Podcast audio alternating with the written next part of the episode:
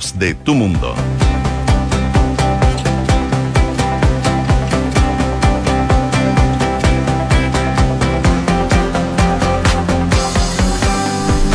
de la mañana con 31 minutos. Muy buenos días. ¿Cómo están ustedes? Bienvenidos a una nueva edición de Antes que nada aquí en Radio Duna. Me imagino que varios se despertaron, o muchos ya estaban despiertos como yo, con el sismo. Este sismo de mm, intensidad moderada que se percibió, claro, durante esta madrugada, específicamente eso de las 5 con 51 minutos. El movimiento telúrico tuvo epicentro acá en la región metropolitana y también se percibió en otras regiones como en Coquimbo, en Valparaíso y en O'Higgins. Y según lo que informa el Centro Sismológico Nacional, este tuvo una magnitud de 5,3 con epicentro a 27 kilómetros al sureste de Santiago y a 79 kilómetros de profundidad. Por eso varios lo sintieron más intensos acá en la capital. La ONEMI reportó que sigue eh, verificando, eh, por supuesto, daños que se podrían haber generado en infraestructura, en servicios básicos, pero en general tampoco fue tan fuerte. Sí se sintió a esta hora de la mañana, hace algunos minutos atrás. Y también les eh, cuento, para los que nos escuchan en Concepción, en el 90.1, que hay un apagón total de energía eléctrica, según lo que se está reportando a esta hora de la mañana. Por supuesto, vamos a ir ampliando esa información durante algunos minutos más. Pero les cuento también qué nos dice la Dirección Meteorológica de Chile para las zonas donde nos escuchan a través del dial. En Santiago, a esta hora hay 10,8 grados de temperatura. La máxima va a llegar a unos agradables 24 grados, eso sí, con bastante nubosidad como ha sido la tónica ¿eh? durante los últimos días. En Viña del Mar y Valparaíso a esta hora tienen algo de llovizna. 12 grados. La máxima va a llegar hasta los 15 con bastante nubosidad. Concepción en el 90.1 donde nos escuchan y como les comentaba, Cielos cubiertos, 15 grados. La máxima no va a subir mucho más, va a llegar hasta los 16 y mañana probablemente van a tener chubascos débiles durante todo el día. Y en Puerto Montt y sus alrededores, donde nos pueden sintonizar en el 99.7, 13 grados a esta hora, máxima de 19 cielos principalmente cubiertos y desde mañana deberían llegar la lluvia, lluvia débil que se va a mantener por lo menos hasta el sábado, según lo que nos dice el eh, pronóstico extendido de la Dirección Meteorológica de Chile. Hacemos un resumen de las principales informaciones que están ocurriendo en los titulares.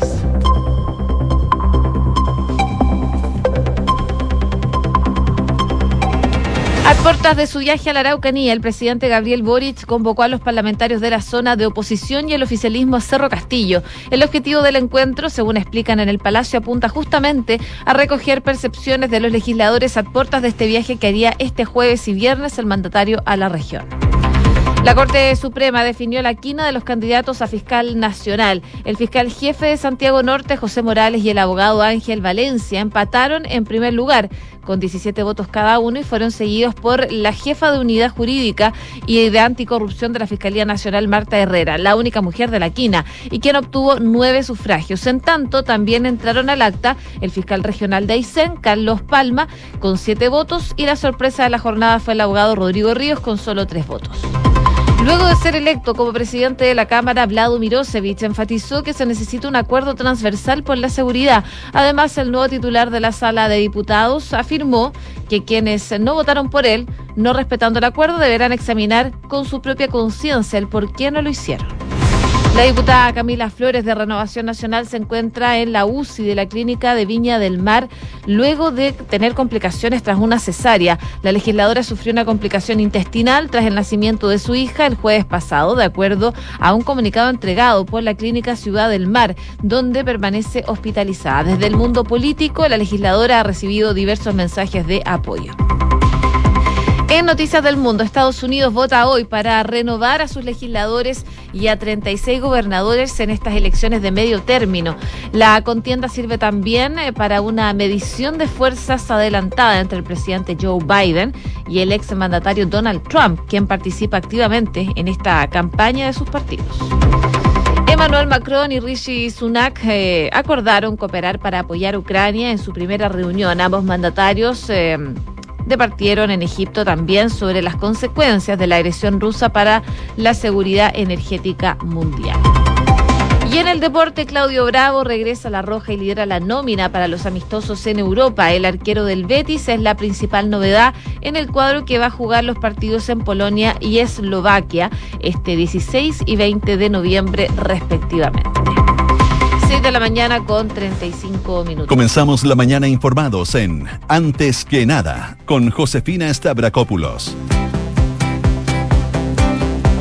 Bueno, y como les comentaba los titulares, el presidente Gabriel Boric convocó eh, a distintos diputados y senadores por la región de la Araucanía, eh, tanto legisladores oficialistas como de oposición, para tener una reunión en Cerro Castillo. Entre los confirmados hasta ahora se encuentran parlamentarios como Miguel Mellado de RN, Jaime Quintana del PPD, Felipe Cas de Bópoli eh, Erika Ñanco de Revolución Democrática, entre otros. Y el objetivo, según lo que explican desde la moneda, es justamente recoger percepciones de los legisladores a puertas de este viaje que va a hacer el presidente a la Araucanía. Y según ha transmitido los partidos desde la moneda, la fecha de la visita debería ser este jueves y viernes.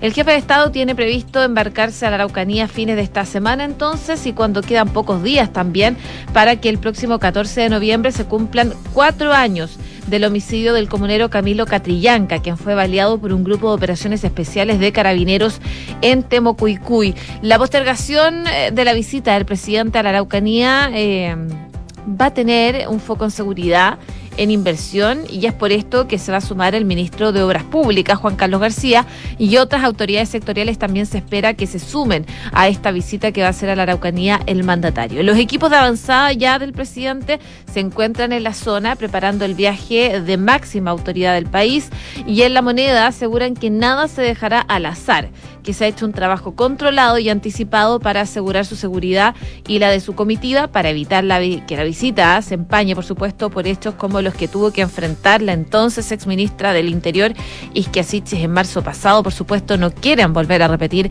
una situación como esa y eh, porque finalmente ella fue recibida en su momento con disparos al aire y cortes de camino cuando intentó entrar a Temocuicuy a pocos días de haber asumido el cargo, algo que fue bastante criticado y es algo que eh, están tratando de evitar a toda costa desde el gobierno. En el Palacio han dicho que es probable que el mandatario se reúna con las víctimas de la violencia rural como de comunidades mapuches en este viaje que además se da cuando el Congreso ya aprobó la décima prórroga del estado de excepción tanto en la Araucanía como en los lagos y el Biobío. Así que son las preparaciones que se están haciendo para este viaje que debería hacer el presidente a la Araucanía entre jueves y viernes y por supuesto en la previa se va a juntar en Cerro Castillo hoy día a las 20 horas con distintos parlamentarios de oficialismo y de oposición de la zona para ver las urgencias en esa zona, por supuesto, del país.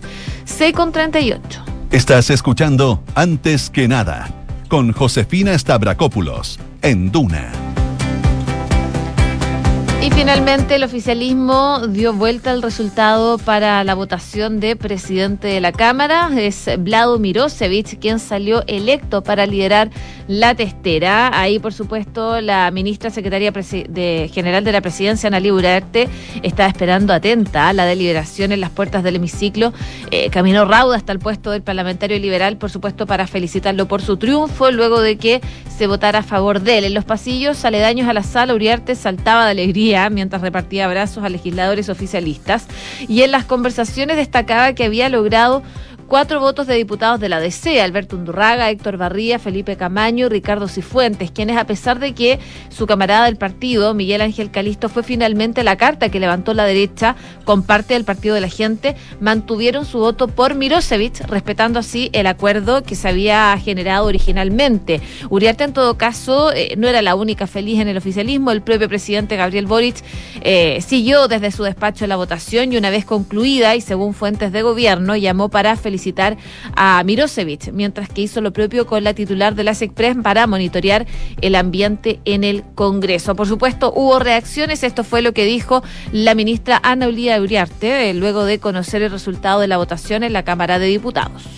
Y valoramos enormemente, pero muy, muy eh, grandemente lo que ha sido la unidad del oficialismo eh, han actuado todos los jefes de bancada de las dos coaliciones de gobierno que hoy día forman la alianza de gobierno, han actuado en perfecta sintonía, privilegiando un bien mayor como es la presidencia de la Cámara de Diputados. Eh, esta ha sido esta situación del tiempo de previo a la elección del día de hoy no ha sido un tiempo fácil. Eh, hay partidos de nuestro gobierno que han hecho grandes sacrificios para habilitar este proceso que hoy día culmina exitosamente con la presidencia del diputado Mirosevich. Bueno, como les comentaba, fue una reñida votación que incluyó una segunda vuelta incluso para definir la mesa directiva de la Cámara de Diputados y finalmente la carta del oficialismo Vlado Mirosevich del Partido Liberal logró conseguir la presidencia de la corporación con un estrecho margen de votos, cuatro más que Miguel Ángel Calisto, que era la carta de eh, la oposición, y finalmente él es demócrata cristiano, pero fue una decisión que tomó la oposición junto a la DC y el Partido de la Gente de eh, llevar a Miguel Ángel Calisto como una eh, carta para ir a la Cámara de Diputados. Fue durante el fin de semana, de hecho, tras el cónclave oficialista en Cerro Castillo, que asomó la carta de Mirosevich para liderar la Cámara Baja. Sin embargo, su nombre no generaba mucho consenso en la democracia cristiana. De hecho, habían aprensiones en la colectividad respecto a su figura, considerando que al igual que Carol Cariola, que era la eh, carta, la primera carta para liderar la Cámara de Diputados, que debió declinar su candidatura, había sido vocera de la prueba para el plebiscito. Y eso le criticaban a Carol Cariola, algo que también hizo Vlado Mirosevich en su momento. Él también fue vocero de la prueba. Desde la oposición, en tanto, el Partido de la Gente, legisladores descolgados de la DC y el Partido Radical apostaban por Víctor Pino, del Partido de la Gente, pero debido a que dentro de la tienda que milita el candidato no existía consenso en su nombre, finalmente se optó por este DC, eh, Calisto, para la presidencia. Bueno, fue bastante reñida la votación. Tras eh, conocer el resultado, habló, por supuesto, en los pasillos del Congreso Vlado Mirosevich y esto fue lo que dijo. Le haremos un llamado a la oposición a dialogar. Me parece que este presidente y la mesa tenemos que promover ese diálogo, es lo que le hace bien a la democracia chilena. ¿Cuál es el problema? La democracia se pone en jaque cuando oposiciones que piensan muy distintas no son capaces de dialogar. ¿no? Hay que dialogar. Vuelvo a insistir. Nosotros, por ejemplo, respecto a la reforma de pensiones, no vamos a defender a la AFP, queremos que la AFP se termine y pasar a un sistema de seguridad social más justo. Si hay alguien que quiere defender a la AFP es legítimo. Probablemente en ese punto no nos podremos poner de acuerdo, pero sí en otros. Ahí entonces Vlado Mirosevich, el nuevo presidente de la Cámara de Diputados. 6 de la mañana con 43 minutos. Escuchas antes que nada con Josefina Stavrakopoulos. Duna si nos quedamos en el Congreso, les cuento una situación bastante compleja. La diputada Camila Flores de Renovación Nacional se encuentra internada en una clínica de Viña del Mar, luego de haber sufrido complicaciones tras haber sido sometida a una cesárea no programada el pasado 3 de noviembre cuando nació su primera hija. De acuerdo a un comunicado de la clínica de la Ciudad del Mar, donde se encuentra la legisladora, luego de haber sido internada durante la madrugada del jueves de la semana pasada, presentó una complicación intestinal, motivo por el cual ella permanece en la unidad de cuidados intermedios del recinto privado, donde está siendo evaluada por un equipo multidisciplinario de especialistas. El centro médico eh, dice que la hija de Flores se encuentra en buenas condiciones y que la diputada está siendo acompañada por su marido, el core de RN, Percy Marín, y otros miembros también de su círculo familiar. Debido a este problema de salud, Flores estuvo impedida de votar durante el lunes para elegir al presidente de la Cámara de Diputados y Diputados y en esa oportunidad eh, se parió entonces con Pamela Giles del Partido Humanista y y fue durante la sesión en la sala que la diputada María Luisa Cordero había dado a conocer esta situación, la delicada situación de salud de Camila Flores. Ella eh, pidió que sean creyentes que elevaran sus oraciones por su compañera de hemiciclo, quien está grave en la clínica de Viña del Mar por una mala práctica, por una violencia obstétrica, decía eh, la parlamentaria. Además dijo que le perforaron una zona del intestino durante la cesárea, así que a los que no son creyentes dijo y a los que que son las mujeres del frente que son tan feministas, pedirles que elevemos nuestros pensamientos para que Camila salga de este impas que está viviendo, decía la diputada María Luisa Cordero. Eh, tras conocerse el estado de salud de la diputada Flores, diversos mensajes de apoyo han seguido desde el mundo político. El presidente Gabriel Boric, a través de Twitter, fue uno de los que se refirió a esta situación, le mandó mucha fuerza a través de Twitter y dijo esperar que pueda estar pronto junto a su familia y su guaguita. También desde el gobierno, más temprano, la ministra secretaria general de gobierno, Camila Vallejo, tuvo palabras para la diputada, dijo esperar que la salud de Camila Flores mejore y que tenga una pronta recuperación para poder estar con su familia, sobre todo con su hija nuevamente, que ninguna posición política nos haga perder la empatía y la humanidad, decía la vocera de gobierno. Desde Renovación Nacional, la colectividad a la que pertenece la diputada, a través de la misma red social, le enviaron un mensaje de apoyo eh, diciéndole que están con ella, que... Eh, son muchas las, pues, las muestras de apoyo que ha recibido durante las últimas horas, el amor por su familia. Eh, dice que le va a permitir estar pronto en casa y agradecen que todos han estado presentes en este momento. Invitan a seguir teniéndola presente en sus oraciones. Parte entonces de las reacciones a propósito de la lamentable situación que está viviendo la diputada Camila Flores, que se encuentra en la UCI de la clínica de Viña del Mar, luego de tener eh, algunas complicaciones tras eh, una cesárea. 6 de la mañana con 46 minutos. Estás en Antes que nada con Josefina Stavrakopoulos. Duna 89.7. Y por último, también comentarles en el ámbito nacional de novedades de la Corte Suprema que eligió a los cinco postulantes que van a continuar en este proceso para ser el nuevo fiscal nacional. A través de su vocera Ángela Vivanco, la máxima instancia judicial informó que José Morales, Ángela Valencia, Marta Herrera, eh, Carlos Palma y Rodrigo Ríos van a conformar esta quina que pasa ahora al presidente Gabriel Boric. La quina entonces va a ser enviada al presidente, quien va a nominar a un candidato que deberá recibir el beneplácito de dos tercios de los senadores en ejercicio durante una sesión que será eh, convocada exclusivamente para dicho efecto. Se sigue un sistema similar al de la Corte Suprema, según lo que comentaba Ángela Vivanco el día de ayer. Ahora, si el Senado no aprobara la proposición del presidente de la República, la Corte Suprema va a tener que eh, completar la quina proponiendo un nuevo nombre en sustitución de el rechazado, repitiéndose entonces el procedimiento hasta que se apruebe el nombramiento. El listado entonces que quedó liderado por José Morales y Ángel Valencia, ambos con 17 votos. En tercera ubicación quedó Marta Herrera con 9, eh, la única mujer en la quina. Cuarto lugar para Carlos Palma con siete votos y en quinto lugar quedó Rodrigo Ríos con tres votos. Según lo que dijo Vivanco, es que hacían un especial agradecimiento a todos los candidatos que han tenido haciendo sus presentaciones, porque ayer fue un día de presentaciones bastante largo. Eran 17 los que estaban concursando para efectos de la formación de la quina fiscal nacional por parte del Pleno de la Corte Suprema y finalmente se definieron estos cinco. Se va a oficiar efectos de que el presidente reciba esta quina para que continúa entonces este proceso de nombramiento de fiscal nacional. Recordemos que por edad eh, Jorge Aho tuvo que salir del cargo. 6 de la mañana con 48 minutos. Estás en Antes que nada con Josefina Stavrakopoulos. Duna 89.7. Y por supuesto, muy atentos a lo que pase hoy en Estados Unidos, que vota en unas elecciones de medio término que va a definir no solo a los 435 miembros de la Cámara de Representantes, un tercio del Senado y también a 36 gobernadores, y define, por supuesto, el futuro político del país. Según la tradición de estas elecciones nacionales en Estados Unidos, los colegios electorales abren a las 6 o 7 de la mañana, hora local, dependiendo, por supuesto, del Estado.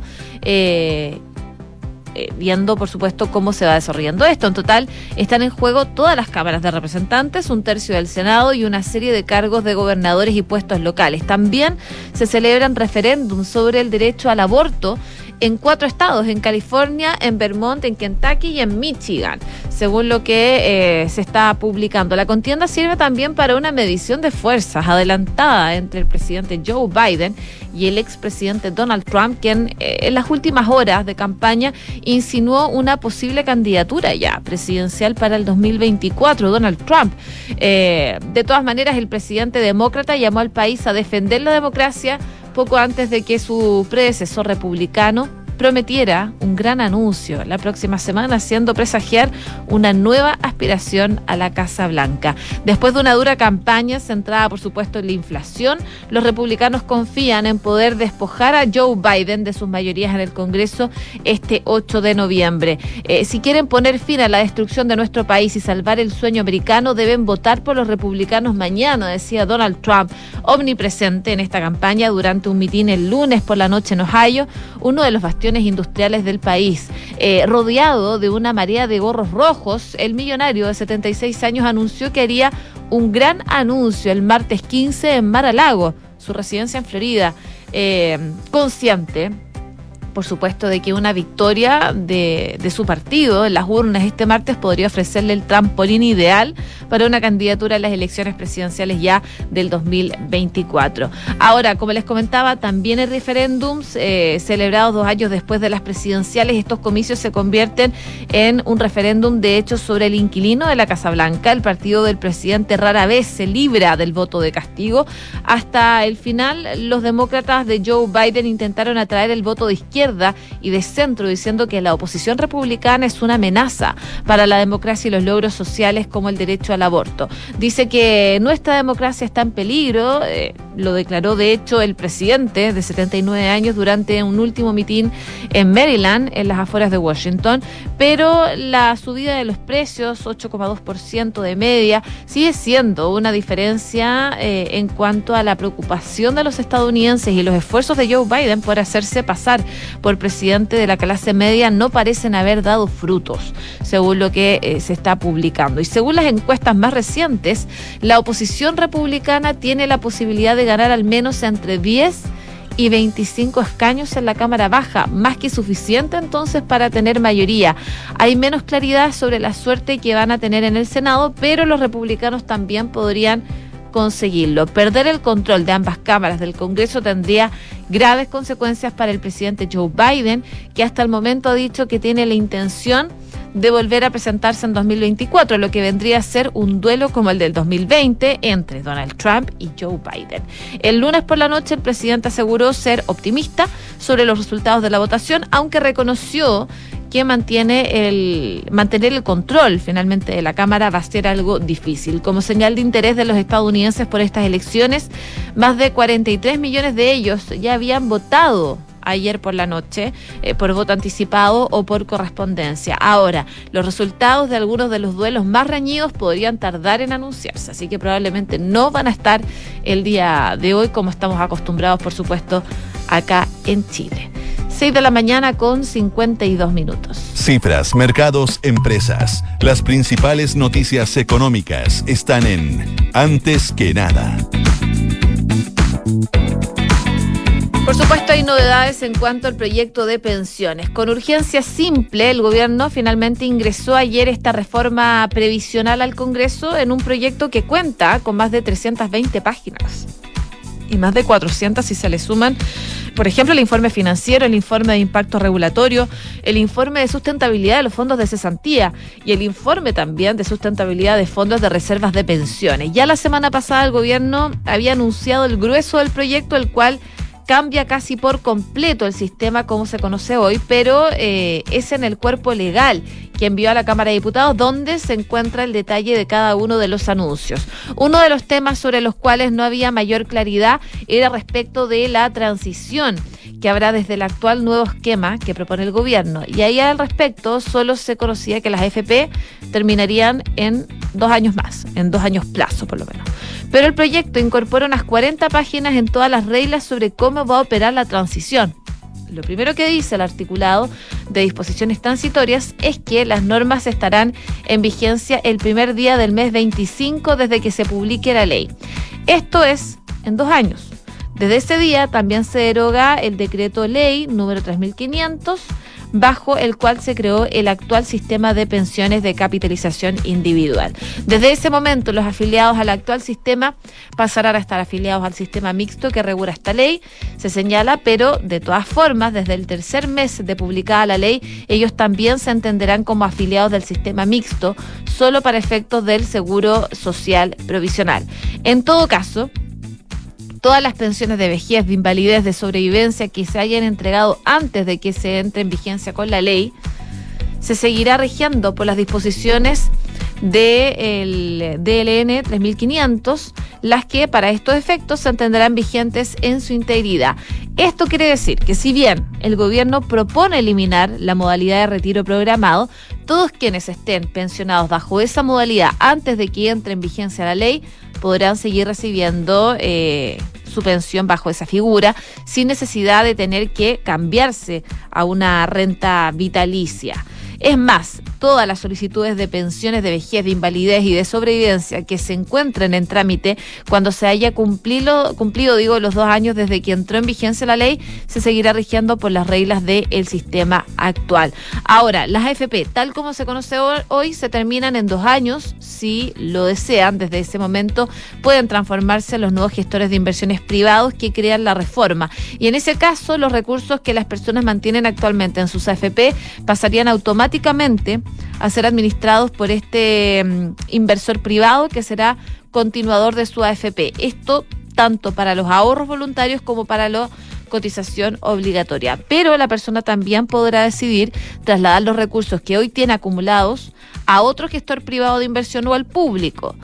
Desde eh, desde que entra en vigencia esta ley, si la persona no elige un gestor específico, los recursos del 10,5% serán administrados por el inversión de pensión público y autónomo, según lo que dice el proyecto, y puntualiza que solo se puede elegir o escoger un gestor, no pudiendo distribuir los recursos en más de uno parte entonces de los detalles de la reforma de pensiones que ingresó ya al Congreso y se da ya más el detalle de lo que sería la transición de los dos años entre el actual y el nuevo sistema.